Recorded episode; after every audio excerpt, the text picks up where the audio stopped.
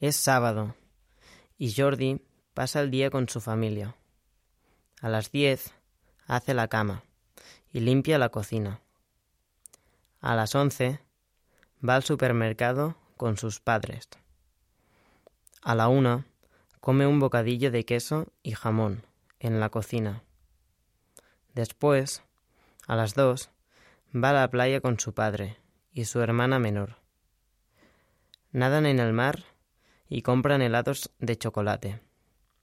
A las siete practica deporte en el parque con su primo y su mejor amigo.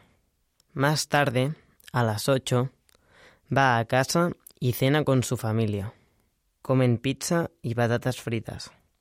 A las nueve, ve un partido de fútbol en la televisión.